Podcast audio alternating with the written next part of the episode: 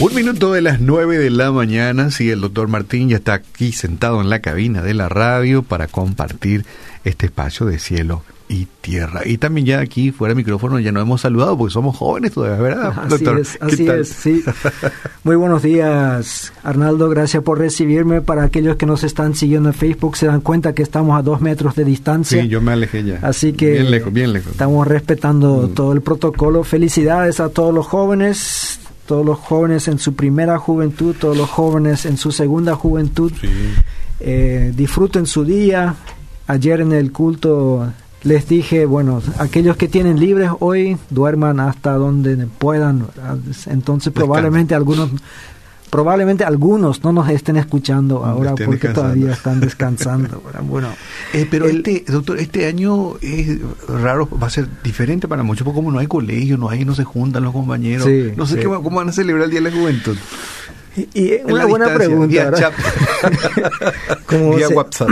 ¿Cómo se hacen todas las cosas vía chat, ¿verdad? A distancia probablemente eso también, de alguna manera. Un festejo virtual, pandémico. Eh, Sabes que, Arnaldo, a veces, bueno, bastantes veces escuchamos decir a gente de nuestra edad o incluso más o incluso menos, disfruten la juventud porque es la mejor época de la vida. Sí, sí, sí.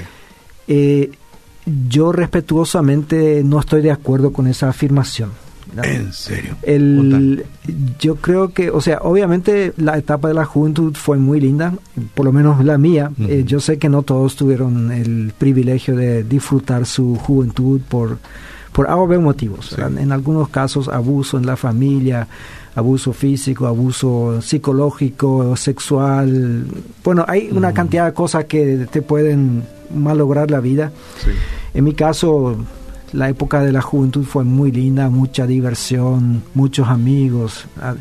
Eh, lo único que molestaba era, era el colegio, pero eh, eso también uno tiene que saber disfrutar. O sea, disfrutamos también el colegio, pero no, obviamente no tanto las tareas.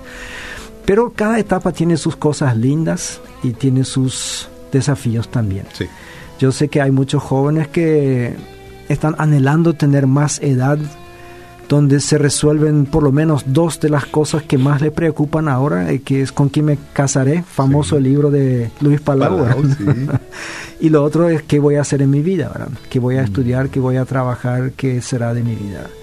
Y el otro tema es eh, que están constantemente cortos de dinero en la edad de los jóvenes, la mayoría. Hay algunos que tienen padres, bueno, ya sabemos, pero hay muchos otros que anhelan tener 30 años y tener ya su propio vehículo, tener algo en el banco, algo, en el bolsillo y, y, hacer algunas cosas más. y hay personas que constantemente anhelan estar en alguna otra etapa de la vida. Y yo lamento eso, ¿verdad? O sea, desde mi punto de vista hay que disfrutar el momento en el cual uno está, em, el momento en el cual yo estoy ahora tiene muchas cosas positivas, obviamente cada momento también tiene sus desafíos, como hemos dicho. Algunos jóvenes no disfrutan su época porque están viven muy ansiosos, pero también hay gente mayor que no disfruta su momento de vida porque están ansiosos por otras cosas. Si uno quiere estar ansioso, siempre puede estar ansioso de algo. En la juventud, bueno, ¿con quién me voy a casar? Después uno está casado, vamos a tener hijos, no vamos a tener hijos, ¿cómo vamos a sobrevivir? Después tenés hijos y te preocupas qué va a ser de ellos. Y una vez que ellos se casan y tienen sus hijos, te empezás a preocupar por los nietos. Sí, es cierto. Entonces, aquel que quiere estar preocupado y ansioso todo el tiempo lo va a hacer. Tiene por qué. Sí. Los que no necesitan ser ansiosos son los cerristas. Actualmente. Muy, relajados. los cerristas ya tienen asegurado. bueno, había algunos que me dijeron la semana pasada, si Cerro gana este domingo, refiriéndose a ayer, el lunes a las 9 te vamos a escuchar en la radio. Eh, yo no sé si era una condición, si normalmente no nos escuchan, pero por lo visto sabían que a las 9 de la mañana estamos, hablando de, de este tema. Bueno, Cerro casi salió campeón ayer, pero después de 11 victorias al hilo, logró frenarlo Libertad. Justamente con Libertad fue el primer partido después de la cuarentena, en aquella vez que se reanudó el torneo, donde Cerro le ganó. En este momento Libertad era el puntero. Bueno, ahora eran, las cosas eran al revés. Cerro estaba en primer lugar y Libertad eh, le estaba siguiendo. Libertad logró frenarle un poquitito, o sea, no es un frenazo ni Mm, nada, ¿verdad? Sí, sí, sí. Eh, cuando mi esposa se dio cuenta que estaban jugando y, y ella no siempre sigue nuestro programa, tengo que admitir, tampoco tiene la obligación Claro, de hacerlo. claro. Ella me preguntó quién quieres que gane. y Yo digo, le dije quiero que ambos pierdan. Y los dos. Pero bueno, eso obviamente es Imposible, porque a los olimpistas no nos conviene que nadie ellos sume puntos porque los dos estaban por encima de nosotros. Pero de esta manera, eh, con el 0 a 0 de ayer en el eh, encuentro de Libertad contra Cerro Porteño, Olimpia volvió al segundo lugar. Pero todavía lejos de Cerro Porteño hay cinco puntos de diferencia cuando faltan cuando están seis en juego, Sí. o sea, dos encuentros más. Ya Olimpia necesita un milagro Muy grande. y Cerro un desastre para que Cerro. Cerro no salga campeón. Entonces, eh, repi- repasando rapidito un poco los resultados, el 12 de octubre le ganó 3 a 1 a Sol de América. San Lorenzo ganó, eso fue una buena noticia para la gente de San Lorenzo porque estaba, no estaba muy bien. ¿verdad? A General Díaz 2 a 1, Olimpia, ay, ay, ay, le goleó a Luque 7 a 0. Entonces, eh, eso, bueno, eh, no le estoy mirando a Miki, ¿verdad? Porque Muy triste, muy triste, sí. eh, no fui yo quien lo hizo y aparte la mayoría de los olimpistas no se alegraron tanto porque dicen no, no nos sirve de nada. no sirve de nada, no. Eh, estuve mirando un poco las últimas goleadas en el fútbol paraguayo y la mayor ocurrió en el año 2009, o sea, la mayor en este siglo, en este milenio, fue de. Libertad 8 al, contra el 3 de febrero 0, o sea, Libertad le goleó 8 a 0 al 3 de febrero. En el 2014, Cerro Porteño le ganó 7 a 0 a Capiatá. Y en el 2019, o sea, el año pasado, Olimpia hizo dos goleadas de 0 a, 6 a 0, uno contra Capiatá y el otro contra Santaní. Y después hay otros resultados menores, pero sí. estos son las goleadas más grandes en este siglo. Bueno, volviendo a la última fecha, Guaraní y Guaireña empataron 0 a 0 también. eh, y Nacional con River van a jugar hoy. Entonces la tabla, como ya dije, queda con Cerro Porteño 46 puntos, Olimpia 41, Libertad 40, Guaraní 37, Guaireña 25 y River también está con 25, pero tiene un partido pendiente que juega hoy, como dije recién. Sí. Semana pasada hubo Copa Libertadores de América.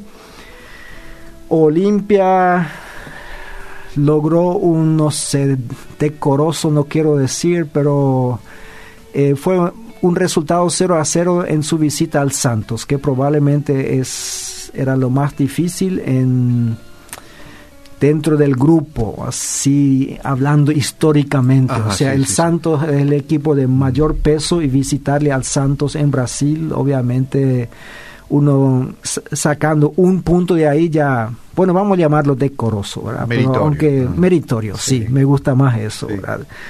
Incluso jugando una buena parte del segundo tiempo con un jugador menos por expulsión de Rodrigo Rojas, pero 0 a 0 entonces fue ahí, Olimpia trajo un puntito ahí. Libertad en Paraguay jugando en la cancha de Cerro, quizás eso no tendrían que haber hecho, ¿verdad? pero le perdió contra Boca Juniors 2 a 0 en Paraguay. No quiero decir en su casa porque no estaba en su casa. no en su casa. El que sí aprovechó bien localí- su localía es Guaraní, que le ganó 4 a 1 al Tigre de Argentina. Sí. Algunos otros resultados que de repente le interesan a la gente porque son equipos famosos. El Sao Paulo jugó contra el River de Argentina, fue empate a 2. Y el Independiente del Valle, a quien ya le conocemos en Paraguay porque vino a jugar acá, es un equipo ecuatoriano, le goleó 5 a 0 al actual campeón Flamengo. Así que ¿En Flamengo recibió una Uh. paliza ahí, ¿verdad? impresionante. Independiente del local, no sabes si. Independiente de local. De local, ¿verdad? ah. Sí, en Ecuador fue. Bueno, en esta semana, el miércoles, juegan los tres equipos paraguayos, todos el mismo día. Eh, Libertad juega contra el Caracas en Venezuela. Eh, Olimpia tiene que visitar a Defensa y Justicia en Argentina. Y Guaraní juega contra el Palmeiras de Brasil. Esto en cuanto al fútbol, diría yo. Em, ¿Qué hacemos hoy con la Biblia? Bueno, en fútbol también se habla muchas veces de venganza. Cuando un equipo le gana mucho a otro, después el otro espera el momento. Yo recuerdo aquel partido que cuando algunos de nuestra audiencia todavía no habían nacido, cuando Colombia le ganó 5 a 0 a Argentina en el estadio de River, o sea, en el estadio monumental, en Argentina, o sea, de visitante, de visita. En eh, Colombia incluso hay un restaurante cerca de un estadio ahí que se llama 5 a 0 y todo el mundo sabe a qué se refiere. Obviamente esto le molestó sumamente a los argentinos y cuando llegó el momento en donde ellos le pudieron propinar una goleada a Colombia años más tarde, entonces titulaban Dulce es la venganza. Y yo soy sincero que a mí me gustan las películas del lejano oeste o del salvaje oeste, como algunos lo dicen eh, en parte porque son muy simples o simplistas, porque siempre hay uno bueno y otro malo y bastante rápido en la película uno se da cuenta quién es quién, Y uno puede estar bastante relajado que al final gana el bueno. El bueno, Así que eh, hoy en día los jóvenes dicen, no, esas películas demasiado cliché ya y todo eso. Yo digo, bueno, es para relajarse, para... Entretenerse. Pero, para, pero muchas de estas películas justamente tienen la venganza como su contenido. Casi mm. siempre el bueno se fue un, buen pistolero, pero se retiró en algún lugar, quiere vivir una vida tranquila, no quiere molestar a nadie, pero viene algún malo y le hace algo imperdonable a él o a su familia y eso le fuerza a entrar otra vez en acción y obviamente al final entonces gana. Cuando a Jesús no le preguntaron directamente, pero en el Sermón del Monte, él enunció una cantidad de antítesis, seis en total, en donde él dijo, ustedes han escuchado que se dijo tal cosa, pero yo os digo. Mm. Y una de estas también dice en Mateo capítulo 5, versículos 38 al 42, oíste que fue dicho, ojo por ojo y diente por diente. Pero yo os digo, no resistáis al que es malo, antes a cualquiera que te hiera en la mejilla derecha, vuélvele también la otra. Al que quiera ponerte a pleito y quitarte la túnica, déjale también la capa. A cualquiera que te obliga a llevar carga por una milla, ve con él dos. Al que te pida, dale, y al que quiera tomar de ti prestado, no se lo niegues. Este es un pasaje que creo que no le gusta a nadie pero está en la villa. Está en la villa. Está en la villa. Eh, entonces nosotros interpretamos, recontrainterpretamos, especulamos porque no queremos, o sea, queremos encontrarle la vuelta. ¿Qué es lo que, porque pensamos que Jesús no pudo querer decir lo que dijo? Seguramente quiso, decir, otra cosa. Bueno, eh, hace algunos lunes estuvimos hablando ya de la actitud de Jesús hacia la ley, donde él mismo en este mismo capítulo dice que él no vino para abrogar la ley, para, para quitarla, sino para cumplirla, para darle su verdadero significado. Y ahora, ¿qué es lo que la ley literalmente decía? En Éxodo 21, ahí dice, si algunos riñeren, entonces ahí hay una cantidad de cosas, pero a lo que realmente nos interesa es lo siguiente, si hubiere muerte, entonces pagarás vida por vida, ojo por ojo, diente por diente, mano por mano, pie por pie, quemadura por quemadura, herida por herida, golpe por golpe. Parece bastante explícito, ¿verdad? todas las cosas. Y de repente uno le dice, bueno, pero acá falta, ¿qué pasa si te roban la moto? Entonces, robo por robo, o cómo, cómo son las cosas.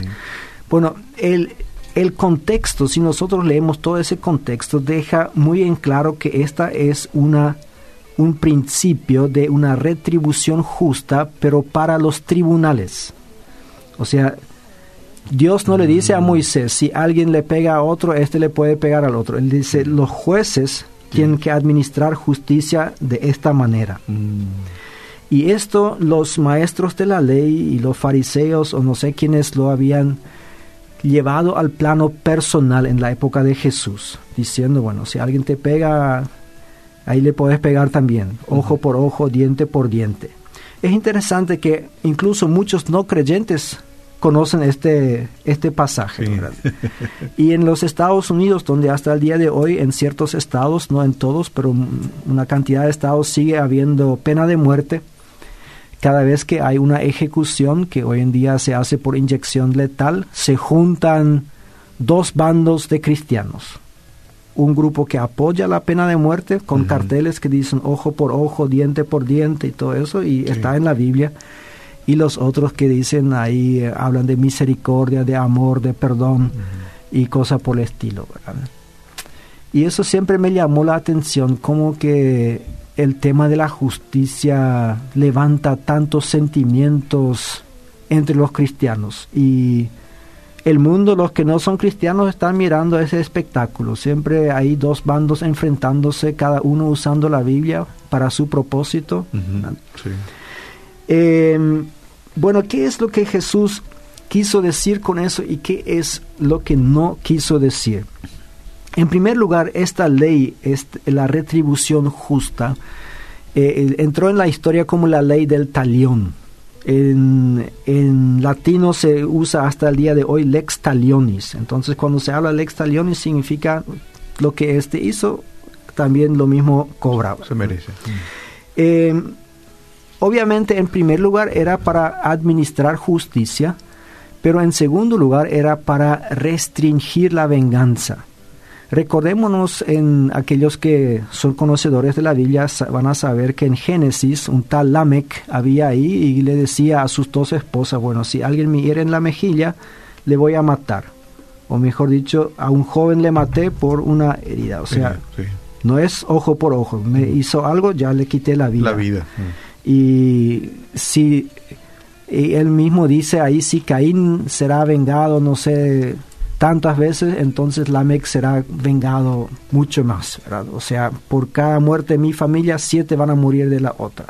Esto es el, el, problema de la venganza. La venganza siempre es un poco más grande de lo que fue la ofensa, porque hay que enseñarle una lección al otro. A mí no se me toca, entonces si a mí me quitan ojo a uno de los nuestros, vamos a quitarle más la cabeza ya, más o menos así. En, este sentido, las películas de los mafiosos son un poco más eh, sinceros, más realistas de lo que los del lejano oeste, ¿verdad? Porque ahí es uno por uno, pero en los mafiosos ahí uno se da cuenta realmente de la espiral de violencia que crea la venganza. Cada vez es peor lo que uno le hace a otro. Y para eso estaba la ley, para evitar eh, evitar la venganza, evitar la exageración y también para quitar de las manos propias, porque se le dijo a los jueces, ustedes tienen que administrar justicia de esta manera. Ahora, también tenemos que decir que hubo, eh, el permiso se dio para que haya un pago por daños y perjuicios. Y de repente alguien dice, sí, pero eso no es verdadera justicia. Pero, o sea, suponete uno te da un puñetazo, te quita un ojo y después el juez le condena a pagar una suma no sé qué cuánto. En dinero. Y sí, en cierta manera físicamente no es lo mismo, pero si uno se pregunta qué le sirve a la otra persona, a la persona que perdió un ojo, ¿qué le sirve si la otra también pierde un ojo? Sí de repente te hace sentir bien unos segundos, quizás ni siquiera minutos. Bueno, bueno ahora ya sabes lo, cómo duele eso. Y después, ahora hay dos tipos con un ojo, no más. No te sirve mucho más si este que tiene dos ojos tiene que entregar una parte de sus bienes a vos porque vos estás restringido ahora en tu libertad, en tu forma de trabajar y el juez le condene a que durante toda su vida te tenga que pagar, qué sé yo, 5 millones mensuales porque vos ya no podés hacer los trabajos que antes estaba haciendo. Lógicamente te sirve más. aquel, si, si alguien te quitó un diente y vos le das un trompazo, le quitas otro diente, bueno, te duele la mano, pero al otro le falta un diente, estamos empatados, decimos en fútbol, pero no te sirve de nada, o sea, no, tenés ningún beneficio, tenés tú, eh, tenés tu diente roto, el otro también tiene su diente roto, te sirve mucho más si el otro te tiene que pagar el, al odontólogo y te tiene que pagar encima de eso una suma en, reparación de daños o algo por eso y, vos te vas con un diente nuevo y un, auto nuevo. Entonces ahí es donde realmente te sirvió de eso. Y nosotros vemos, por ejemplo, con el caso de los de los eh, esclavos, donde la ley dice claramente si el dueño de un esclavo, y Recordemos que en aquella época era así, que los dueños de los esclavos realmente eran dueños, o sea, decidían sobre su vida. Pero si en, en el pueblo de Israel tenía que ser diferente que en otros pueblos. En Egipto era así que el dueño de un esclavo podía por diversión tirarle a su esclavo a los cocodrilos ahí en el Nilo y divertirse con sus invitados de cómo los cocodrilos se divertían ahí con el otro. En Israel no se podía hacer eso. Ahí dice la ley claramente, Dios le instruye a Moisés, si un dueño se enoja con un esclavo y le pega y le lastima, por ejemplo, justamente quitándole un ojo, un diente, algo así, le tiene que dar la libertad. A cambio. A cambio. O sea, imagínense si le hubiese dicho, no, entonces el esclavo también le puede pegar a él. Bueno, probablemente muchos esclavos querían hacerlo, pero no le sirve de mucho porque entonces, bueno, el su, el, su, dueño también tiene un diente roto, él tiene uno. Le sirve mucho más la libertad. Más. Y decir, bueno, está bien, tengo un diente roto, pero salí libre. Libre. ¿sí? Ahora, a partir de ahora, puedo hacer lo que yo quiero. Entonces, lo que Jesús no está diciendo acá es que haya impunidad para cualquier persona. Él dice, hay justicia, pero esta justicia la tienen que administrar los tribunales, los jueces. No es que una persona puede tomar en sus propias manos. Y él hace, da cuatro ejemplos claritos, eh, muy conocidos y a veces sacados fuera de contexto. Uno es si alguien te pega en la mejilla derecha, ponerle también la izquierda. Y bueno, si uno lee los comentarios, eh, la mayoría de los comentaristas piensan que a Jesús no se refiere a una bofetada de enojo, sino a una, a una bofetada de desprecio, porque es, si te pega un, una persona diestra en tu mejilla derecha, tiene que hacerlo de esta manera, ¿verdad? Bueno, acá los que nos escuchan no ven el movimiento. pero, pero no es, eh, o sea, la mejilla izquierda es donde vos con fuerza le podías pegar, Pero esto es eh, en aquella época los maestros de la ley y otros cuando le pegaban a alguien para despreciarlo o para considerarle hereje, lo hacían de esta manera. Entonces eh, Jesús le dice a sus discípulos, probablemente le van a pegar en algún momento así. Entonces, en vez de reaccionar, pongan la otra mejilla. Es una agresión física, pero también hay agresión jurídica. Si alguien te pone a pleito para quitarte la túnica, bueno, ¿a quién se le pone a pleito? Eh, según el, eh, la ley del Antiguo Testamento, una persona que no podía pagar su deuda, eh, el otro tenía el deudor, el acreedor tenía derecho a exigirle algo. Y en el peor de los casos, si no tenía ovejas, si no tenía camellos, si no tenía casa que podía quitarle, entonces le podía quitar la túnica. Pero dice ahí expresamente Dios en la ley de que a la noche tenés que devolverle porque eso es lo único que tiene para taparse en la noche. ¿sí? Y Jesús dice, sí, mira, si hay... Eso obviamente se refiere entonces a una persona pobre, porque solamente a un pobre le podés quitar la túnica, a otro le vas a quitar otra prenda. Otra prenda, sí. Entonces dice, si hay uno que sea tan bruto de quitarte la túnica, dale también la capa, ¿verdad? Decirle, bueno, acá tenés todo lo que, de acá me voy pelado. pelado. Em, probablemente para avergonzar a la otra persona, porque públicamente toda la gente le va a recriminar, ¿cómo que le vas a quitar eso? Em, hay una agresión cultural Israel estaba bajo mando de los romanos en esta época y los romanos habían conquistado muchos otros países también. Y en todo el imperio romano había una ley que decía de que cada soldado romano le podía obligar a cualquier súbdito a llevar su equipaje militar por una milla. no, no, sé exactamente cuánto era una milla romana en aquella época. Las versiones modernas traducen un kilómetro. Eh, no importa tanto. Así que los súbditos, eh, sean estos judíos, sean griegos, sean de cualquier cultura, de cualquier país, a regañadientes tenían que hacer esto. Si un soldado le paraba en la calle, decía, acá está mi mochila, acá está mi, mi lanza, mi lo que sea, ¿verdad? Llevarlo.